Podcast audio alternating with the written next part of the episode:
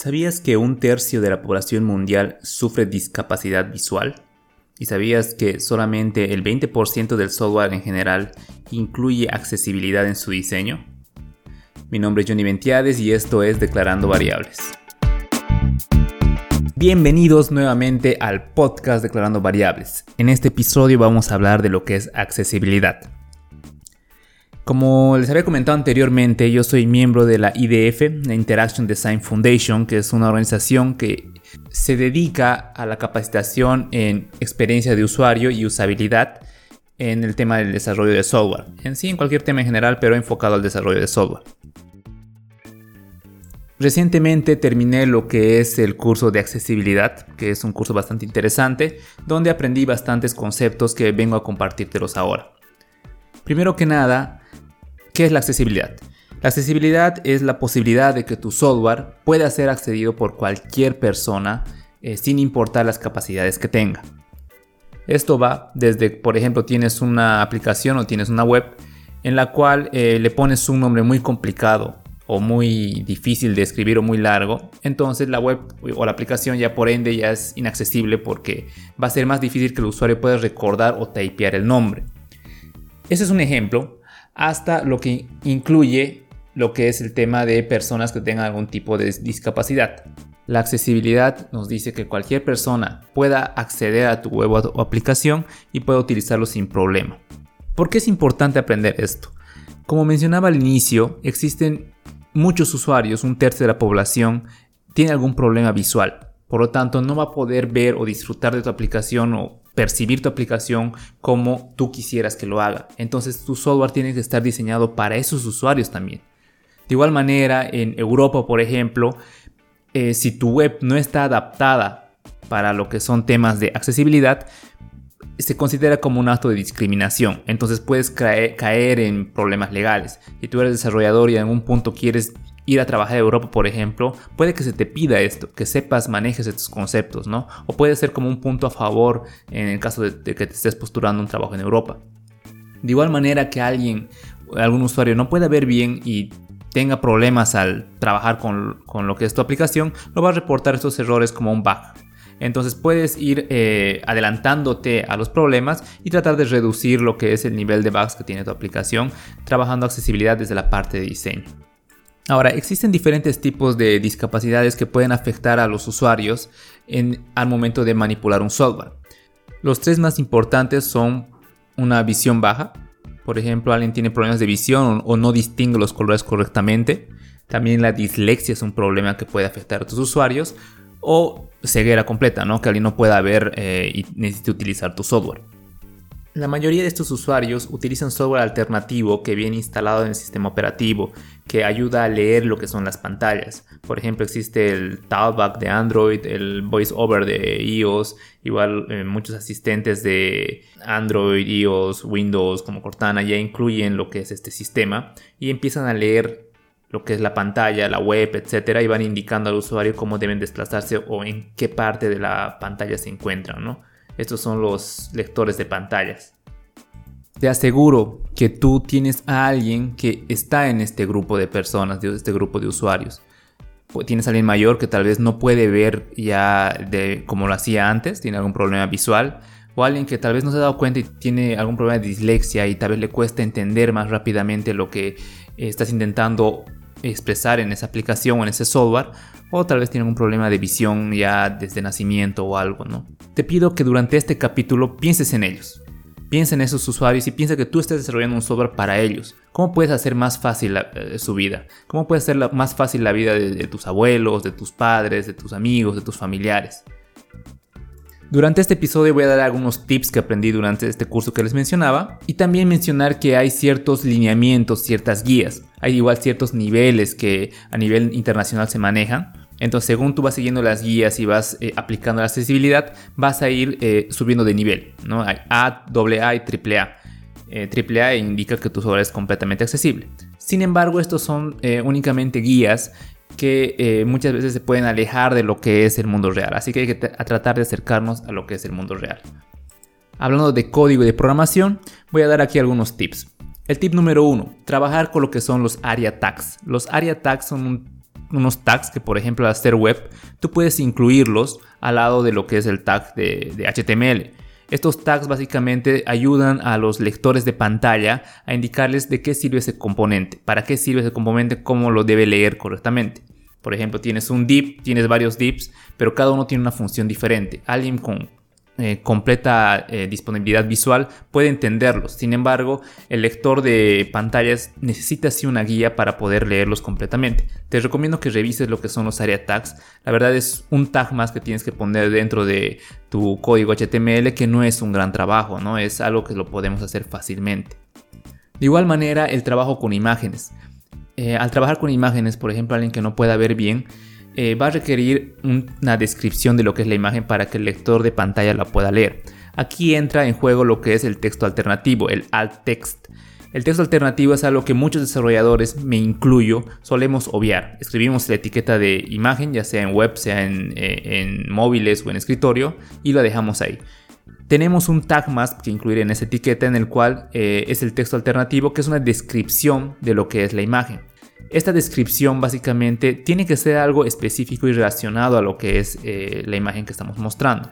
Por ejemplo, estamos desarrollando un software para lo que son vacaciones, turismo en general, y mostramos una foto en la cual el, texto alternativo nos dice foto de mm, personas paradas posando.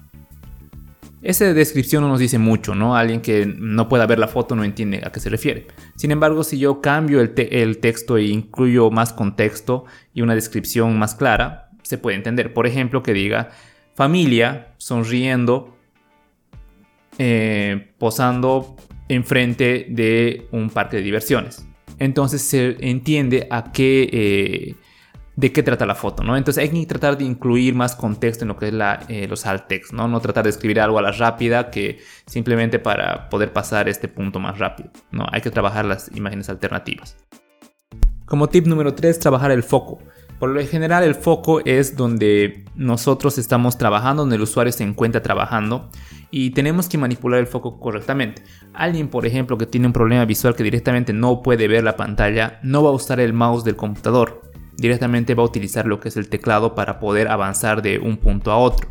Si tú estás en un formulario y tienes una caja de texto y quieres que pase a la siguiente, la opción de tabulador o cualquier otra opción que pongas o la de enter debería poder llevarte a la siguiente caja de texto.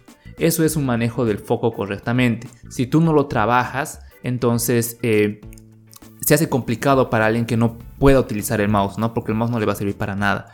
De igual manera, en aplicaciones móviles, eh, cuando presionas la, tecla enviar o la, tecla siguiente, debería poder redireccionarnos a lo que es la siguiente caja, de caja o el text input, ¿no? Yo sé que esta parte es un poco tediosa porque hay que eh, ir mapeando en todo un formulario, por ejemplo, ir indicando de cómo va a ir la estructura. Sin embargo, es recomendable hacerlo. Hay que pensar, como les decía, en esas personas que tal vez tienen un poquito de dificultad al momento de utilizar la pantalla. Tip número 4. Utilizar los tags correctos. Esto ya lo mencioné en otro episodio.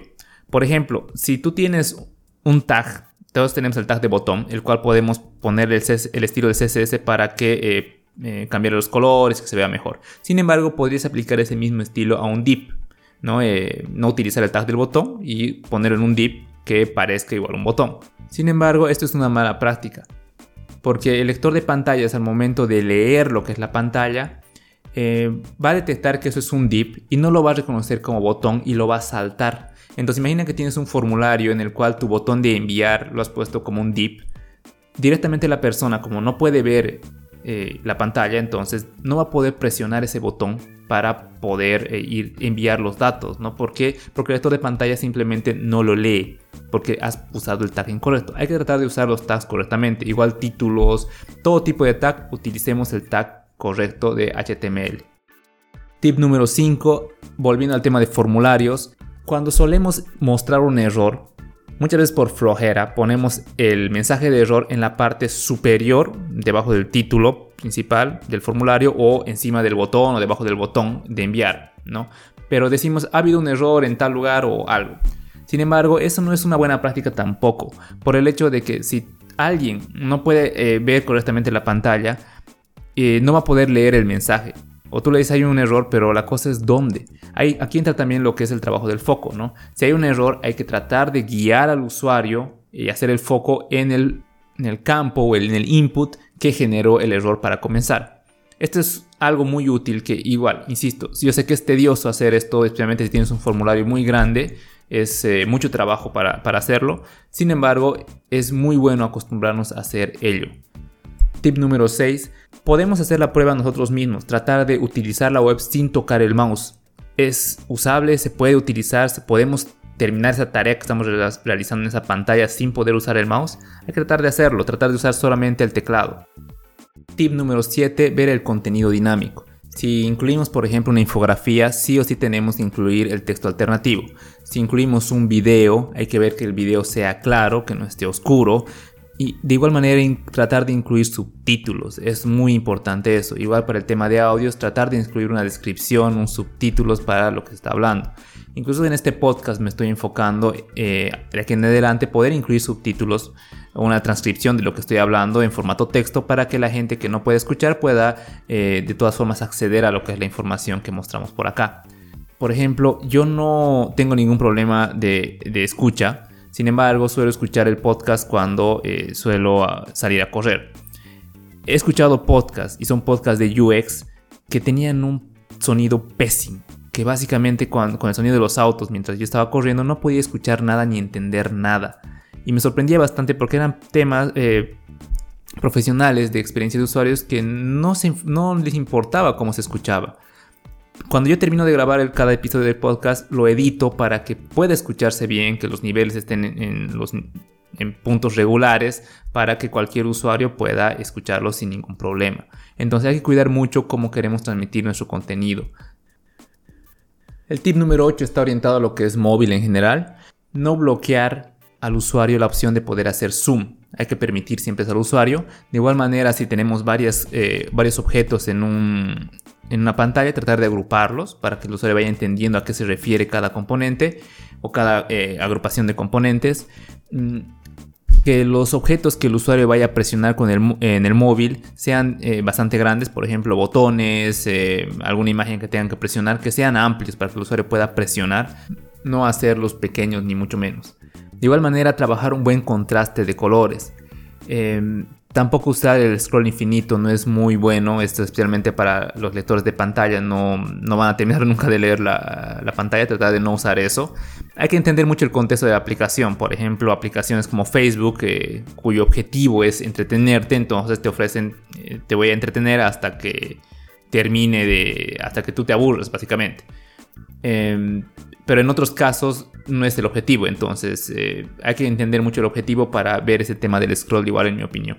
Tip número 9, está orientado al diseño. Eh, usar siempre colores sólidos, los colores eh, pasteles degradados puede que no se vean muy bien y no contrasten muy bien con, lo que, con otros colores y puede que traigan problemas al tratar de entender o ver la pantalla. Igual eh, no usar letra ni muy pequeña ni muy grande y tratar de evitar lo que son eh, texto subrayado o texto con itálica porque igual puede afectar al momento de lectura. Tip número 10, que el texto sea lo más genérico posible, por decirlo así. En inglés se lo conoce como plain English, que básicamente se refiere a que el texto no incluya modismos ni nada orientado a ciertos grupos sociales o a ciertas comunidades, que trate de ser lo más genérico e inclusivo para todos. Eh, si tú incluyes algo que es eh, referente tal vez a la ciudad donde vives, alguna palabra alguna frase, básicamente estás excluyendo al resto porque no lo van a entender. No simplemente porque quieras discriminar, sino simplemente no lo van a entender y no van a eh, llegar a captar lo que estás queriendo transmitir. Tratar de mantener el texto lo más simple, sencillo posible, sin modismos ni nada, ni mucho menos. Tip número 11, tratar siempre de pensar en los mayores, ya lo había mencionado. Tratemos de pensar que estamos diseñando software para nuestros papás, para nuestros abuelos. Eh, ellos suelen leer más, eh, no suelen adaptarse muy fácilmente a lo que es el scroll infinito, no, no lo entienden, tratar de no poner mucho scroll, incluir la opción de fuentes largas, fuentes grandes, o que tengan la opción de cambiar el tipo de fuente, incluir colores con alto contraste de igual manera. Eh, las personas mayores tienen miedo a equivocarse, entonces cuando alguien se equivoca, tratar de ofrecer pop-ups o alertas de ayuda para que puedan mm, solucionar el problema fácilmente, ¿no? Sin que se sientan asustados por ello. De igual manera, cuando alguien se pierde, eh, dar pistas de en qué pantalla se encuentra. Esto incluye lo que son títulos grandes, los breadcrumbs, que son la posición en la web en la que se encuentra exactamente. Y como último tip, el tip número 12, eh, tratar de diseñar para todos. Solemos diseñar software eh, para gente de mediana edad, ¿no? Y nos olvidamos del resto. Tratar de enfocar nuestros esfuerzos en el resto de personas tratar de incluir a todos en mente al momento de diseñar el software y al momento de escribirlo de igual manera. De igual manera en los tests se pueden incluir a personas con capacidades diferentes, personas de mayor de 65 años, y trata de incluirlos al momento de hacer el testing. Si logras incluir a tus abuelos, a tus padres y logran entender el software, entonces puedes decir que lo has hecho muy bien, ¿no? Entonces, igual su, crítica o ver si pueden entenderlo o no te va a dar una pauta de qué, en qué estás fallando. Bien, espero que este episodio te haya servido para entender lo que es accesibilidad, que empieces a implementarla, que es lo importante. Hemos visto todo lo que hemos hablado acá, son cosas pequeñas que se pueden hacer, que se pueden empezar a trabajar desde ahora. No necesitas saber eh, mucho el tema de ponerle una, una descripción a tus eh, imágenes, empezar a, trabajar con fuentes un poquito más grandes, eh, trabajar el foco de lo que es tu, un formulario, etcétera. Son cosas que puedes empezar a hacerlo ya. Así que te invito a que lo hagas ya. Recuerda que puedes seguir la página Declarando Variables en Facebook o Instagram y comentarme qué te pareció el episodio. Puedes escuchar este podcast en Spotify, Apple Podcasts, Google Podcasts o la plataforma de podcast de tu preferencia. Mi nombre es Johnny Ventiades y conmigo nos vemos la siguiente semana.